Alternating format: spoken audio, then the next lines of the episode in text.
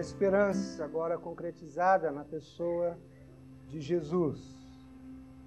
Há um texto, ainda no Evangelho de Lucas, versículo 21 do mesmo capítulo 2, Lucas 2, 21, diz assim: Completados oito dias para ser circuncidado o menino, deram-lhe o nome de Jesus, como lhe chamara o anjo, antes de ser concebido. Este versículo e os três versículos seguintes, o 22, o 23 e o 24, são versículos comumente esquecidos, normalmente esquecidos. Eu, pelo menos, nunca ouvi uma mensagem ou uma pregação nesses, nesses versículos, baseada nesses versículos. Nas mensagens de Natal, normalmente nós conhecemos a história aí do capítulo do, no capítulo 2, versículos 1 a 20 e depois do 25 ao 35. E essa é a tendência natural. Mas é interessante, Lucas registra aqui a circuncisão de Jesus. E isso parece um pouco estranho nesse contexto. Está falando do nascimento e do cumprimento das profecias. Mas faz parte do relato bíblico, e se faz parte do relato bíblico, deve ser importante, merece a nossa atenção. Gostaria de meditar um pouquinho nesse versículo que está no capítulo 21. Vamos ver o que nós podemos encontrar aqui nesse texto. Primeiramente, o versículo aí nos diz que completados oito dias, ou seja, esse evento ou a circuncisão, ela acontecia no oitavo dia. Isso significa que Jesus foi circuncidado quando tinha oito dias ou uma semana.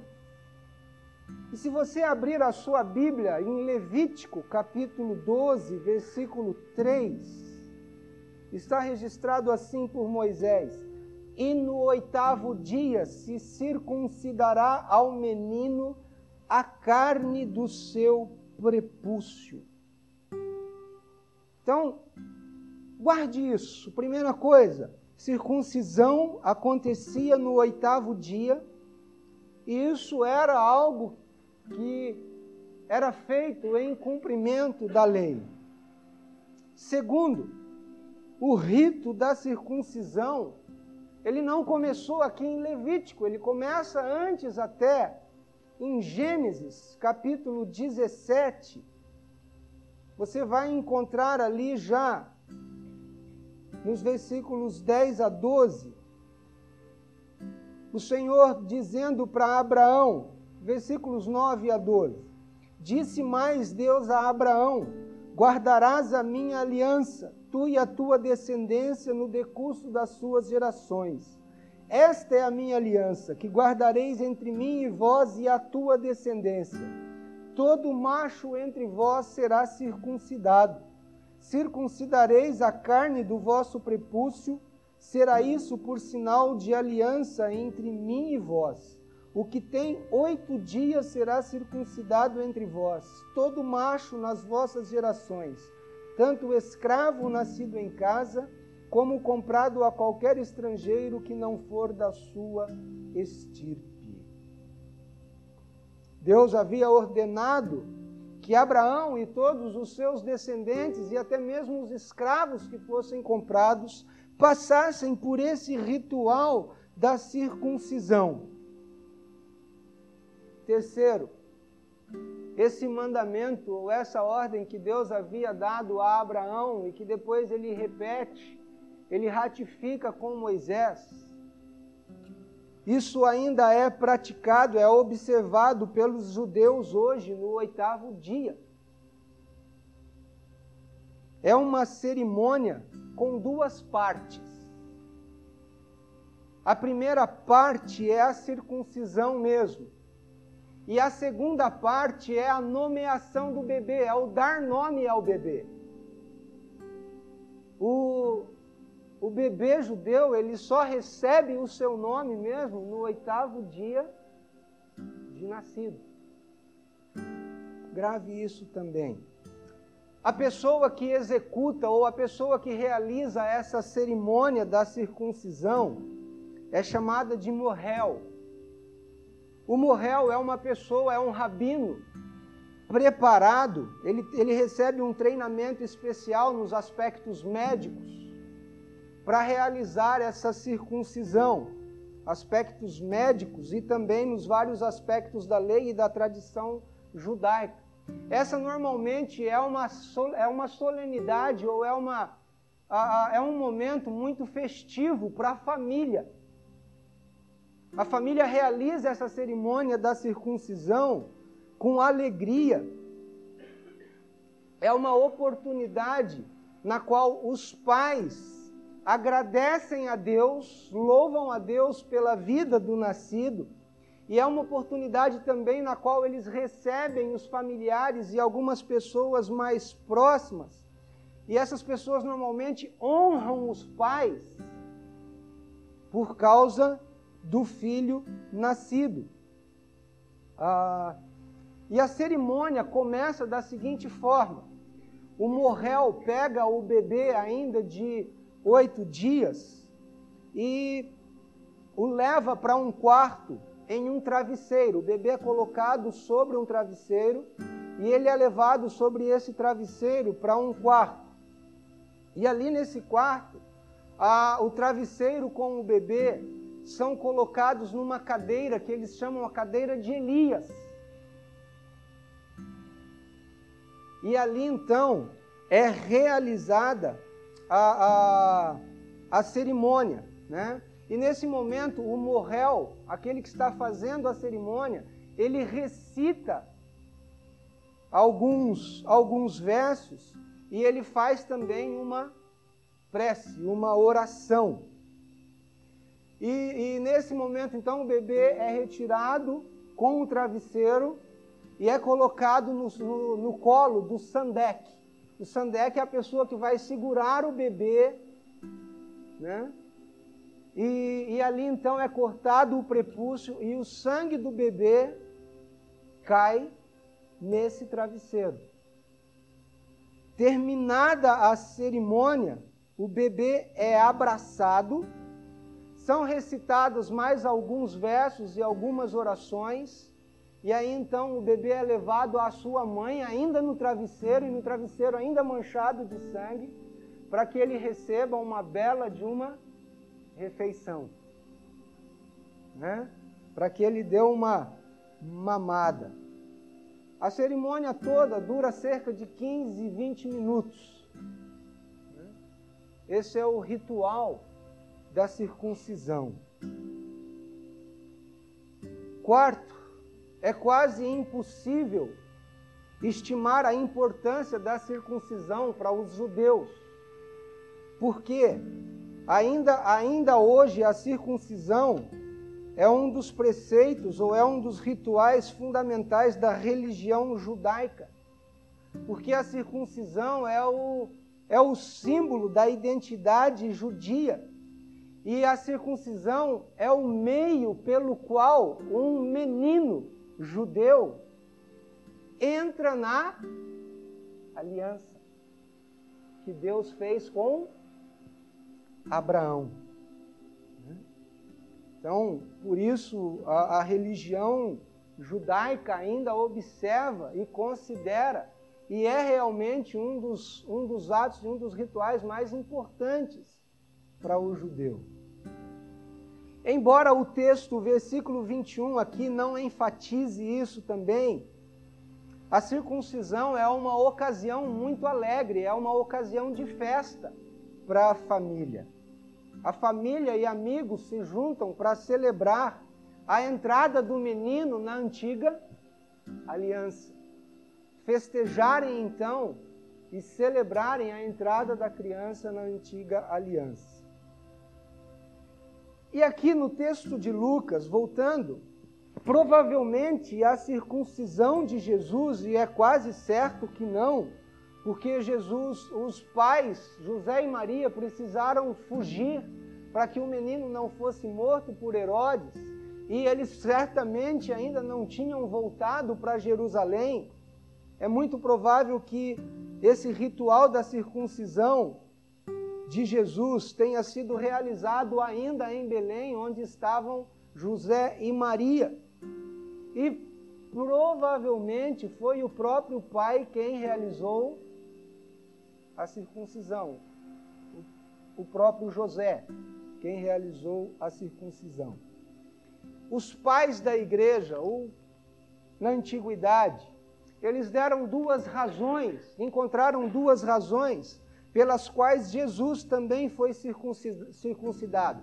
A primeira razão, demonstrar obediência à lei. Né? Foi o próprio Senhor Jesus que disse o quê? Não pensem que eu vim revogar a lei, mas eu vim cumprir. Né? Eu vim para cumprir, eu não vim para abolir a lei, mas para cumprir. Jesus vai dizer em Mateus 5,17.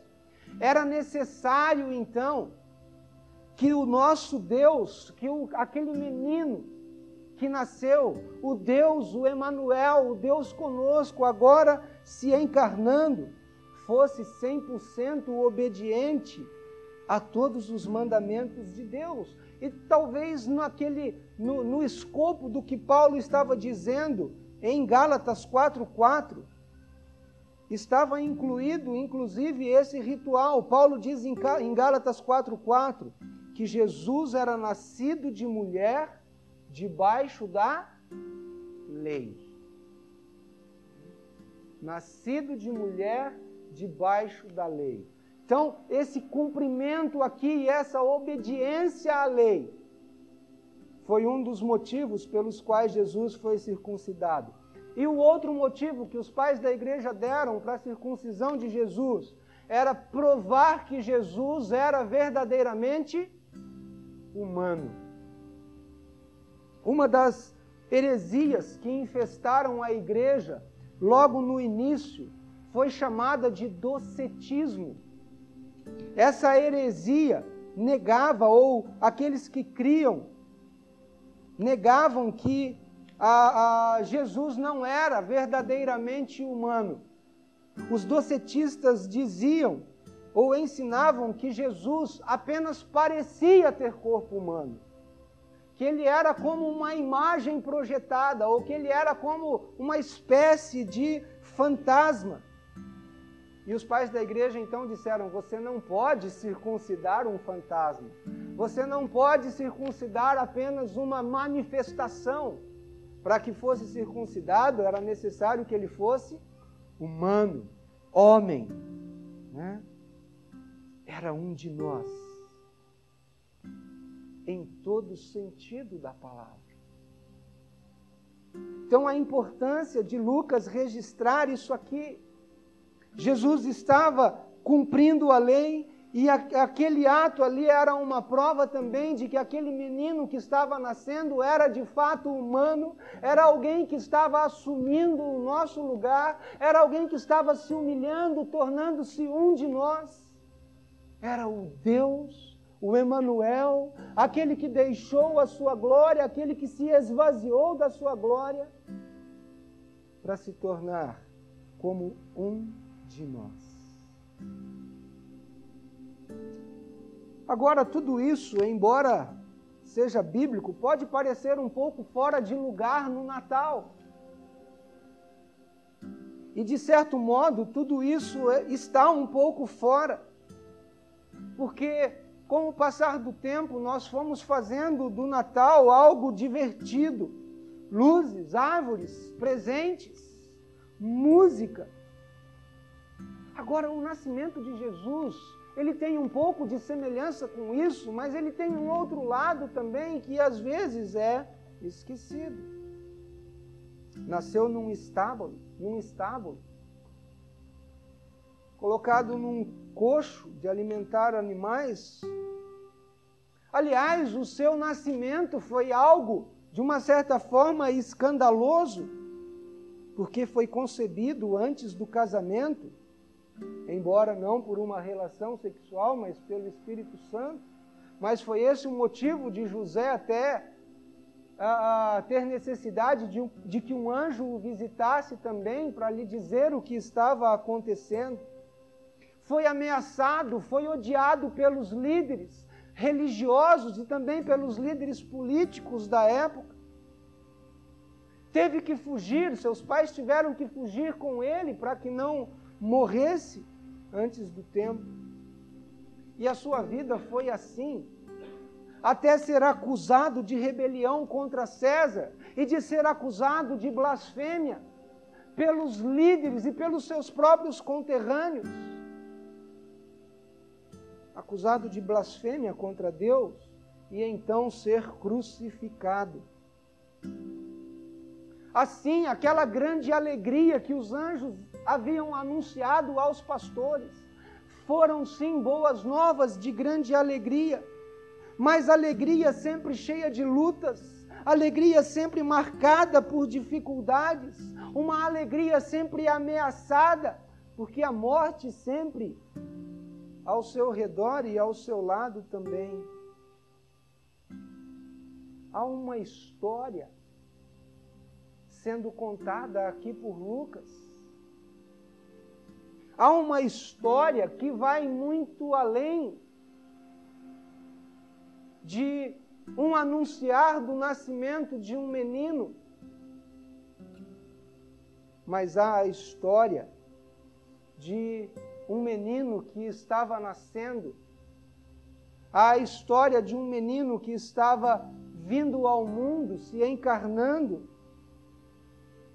E essa história era a história de Cristo, o Salvador, que agora, ao oitavo dia, estava já antes de qualquer coisa, dando mostras e prova de que veio em obediência para obediência e que se tornou como um de nós, homem, aquele que era 100% Deus, agora se torna 100% homem, exceto em uma coisa ele não pecou. Essa é a história. Essa é a velha história que nunca vai se perder. Essa é a história que, por mais que enfeites, por mais que o comércio, por mais que festividades possam tentar desviar, mas essa continua sendo a velha história que tem marcado vidas que tem transformado pranto, tristeza em alegria. Te desta verdade. Alguma coisa aconteceu no oitavo dia que era de grande significado. E diz o texto aqui que o menino, é, é completados oito dias, deram-lhe o nome de Jesus, como lhe chamara o anjo, antes de ser concebido. Depois da circuncisão, aquele menino recebe o seu nome, e o texto aqui faz três observações sobre isso. Primeiramente, ele foi chamado Jesus. Segundo, foi o anjo quem havia lhe dado este nome, ou quem havia instruído para que este nome fosse dado. E terceiro, aquele nome foi determinado antes dele ser concebido. Dar nome para os filhos hoje pode ser motivo, às vezes, de algumas discussões entre o casal. Vamos dar esse? Não, esse eu não gosto, aquele. E, é, e, são revistas que são compradas, e são listas na internet pesquisadas, amigos que chegam com as suas sugestões e querem dar nome, os avós, os pais e todo mundo quer dar uma sugestão de nome para o filho. No capítulo 1, no verso 31 de Lucas mesmo, Lucas registra assim: o anjo dizendo a Maria: Eis que conceberás e darás à luz um filho, a quem chamarás pelo nome de Jesus. Este será grande e será chamado Filho do Altíssimo.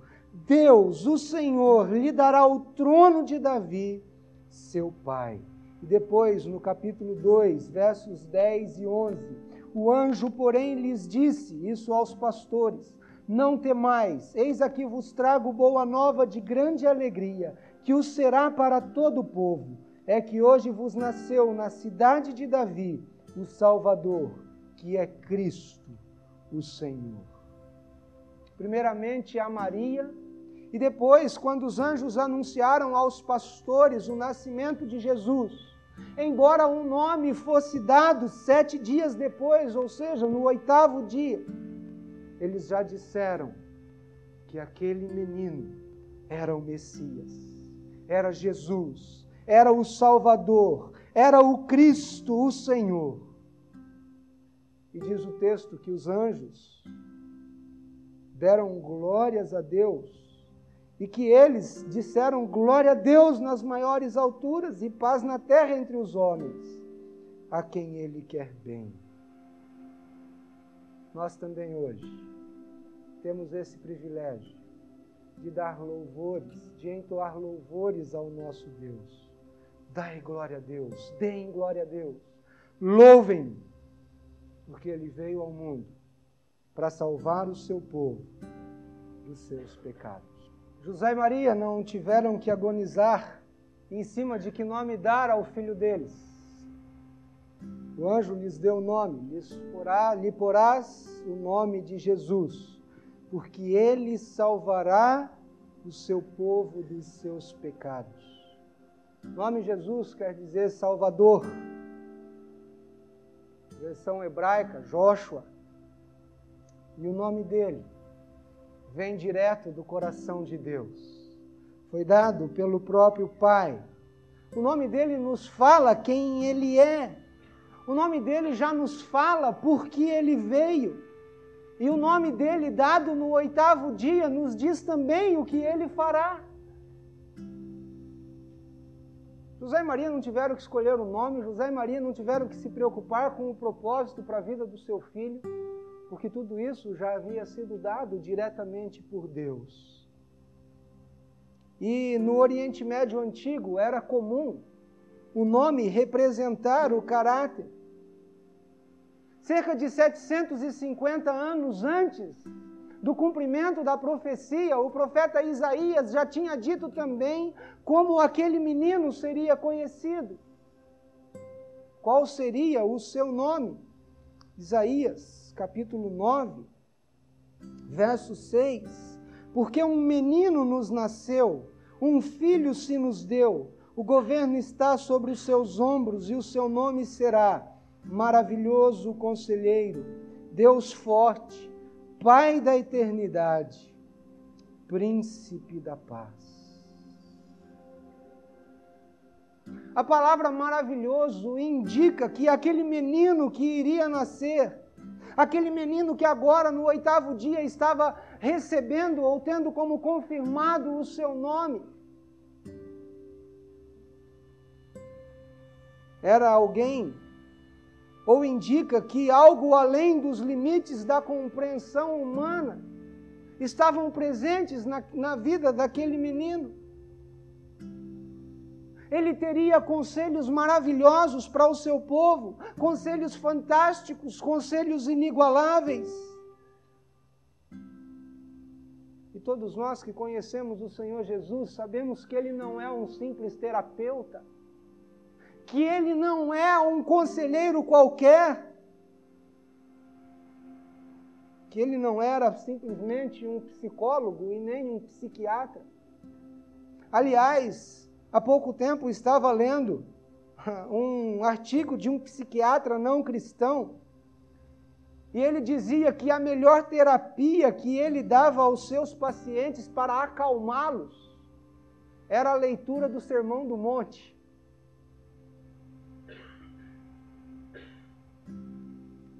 Em nossos dias, o desgaste nos relacionamentos é marcante várias pessoas com seus casamentos, os seus relacionamentos quebrados, várias, pessoas desorientadas na sua vida, perdidas, sem rumo, sem lastro, sem saber para onde estão indo e mesmo assim continuam indo.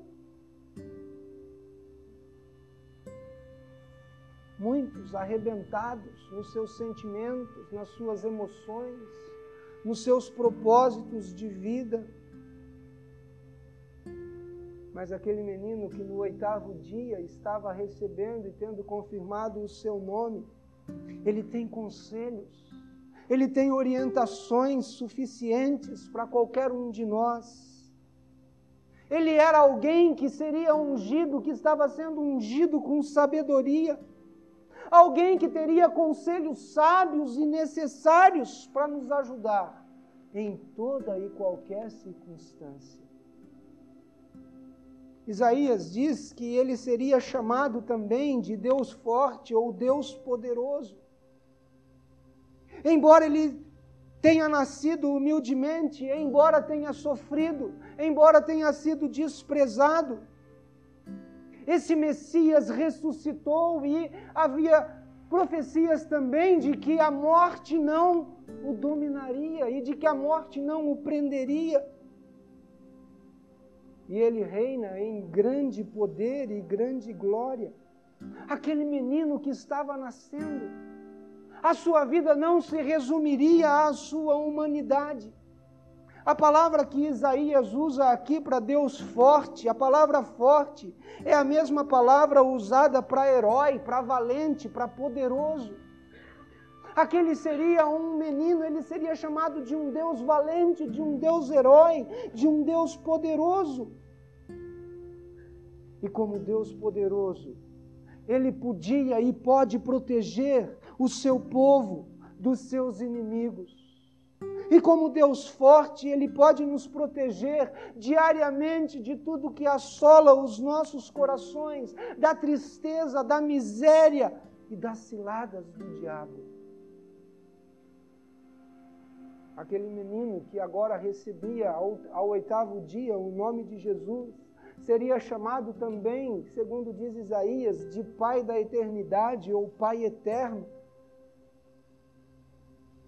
É um menino que nasce, mas o fato de nascer como um menino não significava que ele começava a existir ali, porque aquele menino que agora estava nascendo era alguém que já existia, era alguém que possuía a eternidade era aquele que vivia e vive eternamente.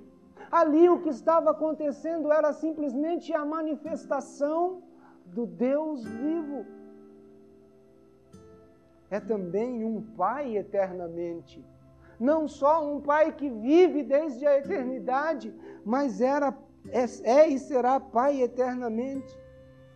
João escrevendo o Evangelho, ele diz a todos quantos o receberam, deu-lhes o poder de, de serem feitos filhos de Deus, a saber, aos que creem no seu nome, aqueles que o recebem como Senhor e Salvador, são adotados, são recebidos como filhos.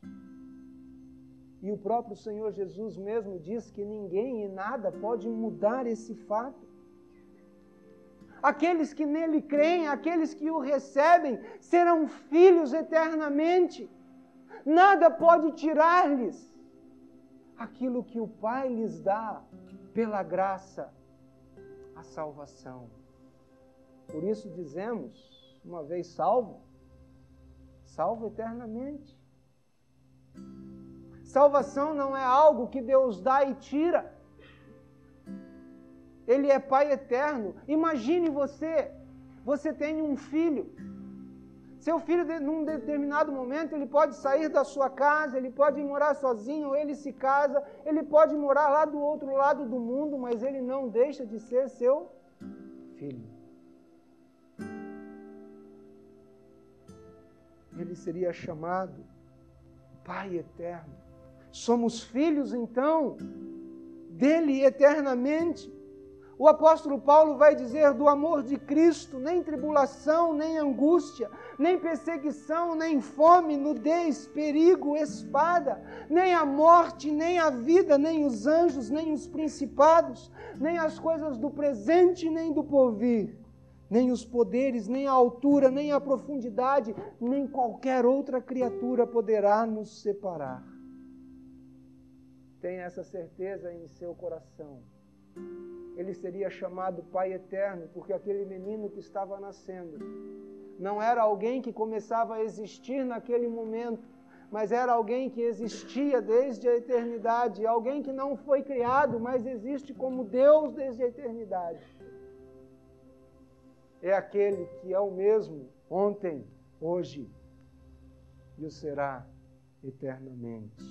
E por último, Isaías diz que ele seria chamado de príncipe da paz.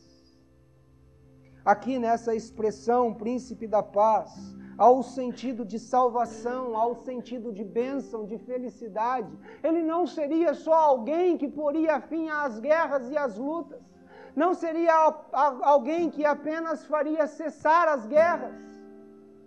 Mas seria alguém que traria salvação, bênção e felicidade o fato de que aquele menino seria condenado na sua carne, o fato de que os nossos pecados foram punidos nele, foram lançados sobre ele, implica em que eu e você não precisamos mais ser julgados e condenados, porque a nossa inimizade contra Deus foi desfeita na cruz. E para nós hoje, ele é o príncipe da paz. Foi ele quem trouxe reconciliação. Paulo diz em Romanos que nós fomos justificados em Cristo e por isso temos paz com Deus. Agora a palavra nos diz que há mais, que ele ainda virá com seu cetro de ferro e estabelecerá também um reino de paz, no qual não haverá corrupção, um reino de paz no qual não haverá injustiça. As Escrituras prometem objetivamente que o Messias estabelecerá um reino no qual a justiça será mantida e a paz será estabelecida. Nesse ponto aqui eu quero voltar um pouquinho para Lucas, capítulo 2, versículo 21. Porque há uma conexão entre a circuncisão e o nome dele. Há uma conexão entre esse ritual que era praticado e o nome dele. E eu acredito que há uma conexão. A circuncisão já era um prenúncio, a circuncisão já mostrava também quanto custaria para Jesus ser o Salvador do mundo. Ele pagou o preço pelos nossos pecados, derramando o seu sangue na cruz. E eu creio que aqui está a conexão. Aquele menino tem apenas oito dias e o seu sangue já está sendo derramado. Eu sugeri no início que foi José quem provavelmente circuncidou seu filho. E se isso for verdade, eu acredito que há um pouco de simbolismo aqui também. Porque Jesus não apenas termina a sua vida tendo o seu sangue derramado pelo desígnio de Deus, pelo propósito de Deus, o Pai eterno, como ele começa a sua vida tendo o seu sangue derramado pelo seu Pai terreno. O berço do menino, aquela madeira na qual ele estava colocado, sendo tingido de sangue, aponta-nos também para uma reflexão carmesim da cruz do Redentor, aonde ele derramaria o seu sangue para nos purificar dos nossos pecados. Se aquele ritual significava para o judeu a entrada na nova aliança, a entrada na aliança com Abraão, agora ela anuncia e há um prenúncio também de que o sofrimento dele, de que a morte dele vicária na cruz, significava para nós a entrada na nova aliança, num novo concerto com o Senhor. Há poucos dias eu vi um cartão de Natal que capturou muito bem essa ideia. Ah, na capa frontal está um bebê E ali você lê a seguinte frase: Hoje nasceu o Salvador. E aí tem reticências. Ao abrir o cartão, na página de dentro, você lê a frase: Que é Cristo o Senhor. E ali está um homem com as suas mãos com sangue escorrendo delas.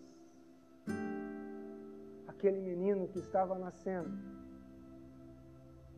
cujo sangue significava, cujo derramamento do sangue na circuncisão e cuja circuncisão simbolizava a entrada na antiga aliança. Há aqui registrado por Lucas algo que aconteceria anos mais tarde, mas agora não mais a circuncisão, mas por aquela sua morte na cruz. Ele possibilitou a mim e a você fazermos parte da nova aliança com Deus pelo derramamento do seu sangue.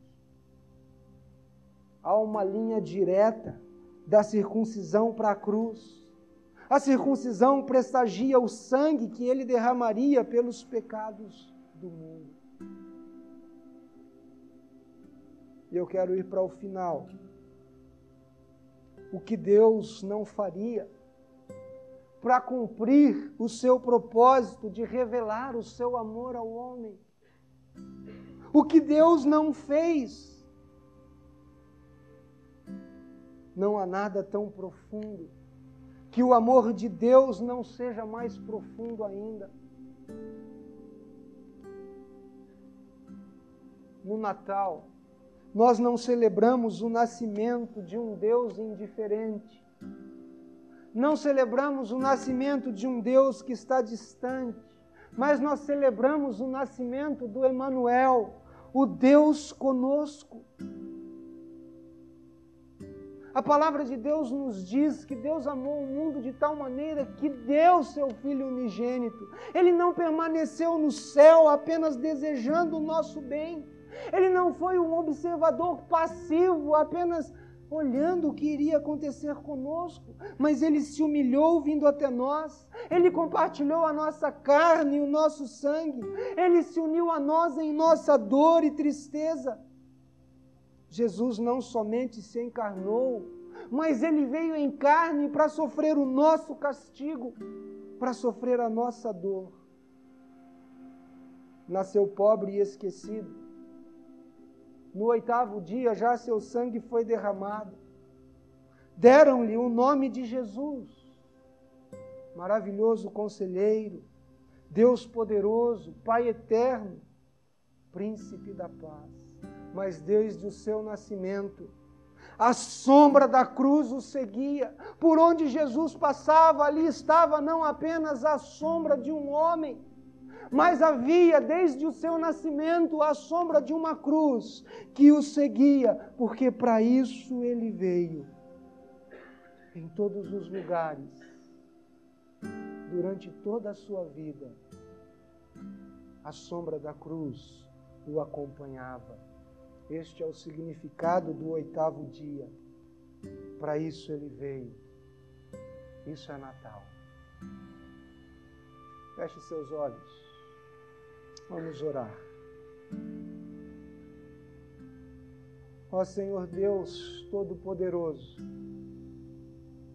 o Senhor não poupou o teu único filho,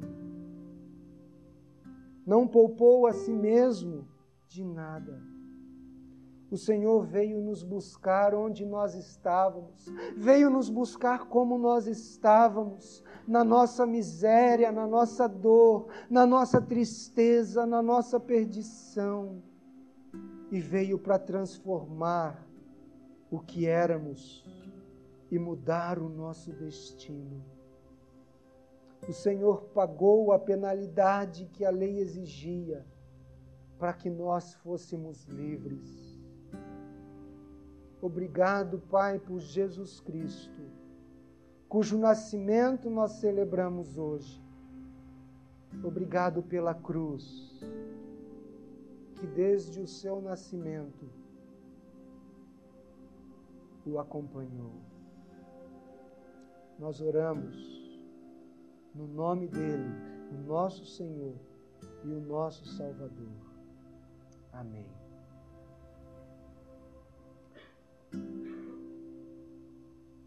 Logo depois de nascido, magos foram ver e adorar. Pastores foram vê-lo e adorá-lo. Nos céus, os anjos deram louvor. Porém, o cântico de Simeão, em Lucas 2, 30 e 31, diz que Jesus foi a salvação preparada por Deus para todos os povos. Jesus foi a salvação preparada para pessoas de todas as raças, pessoas de todas as línguas. Salvação preparada para mim, salvação preparada para você. Portanto, venha venha e adore. Só Ele é digno de louvor, só Ele é digno de honra, só Ele é digno de glória. E com os nossos corações repletos de puro louvor, exaltemos ao Senhor. Vinde todos e adoremos.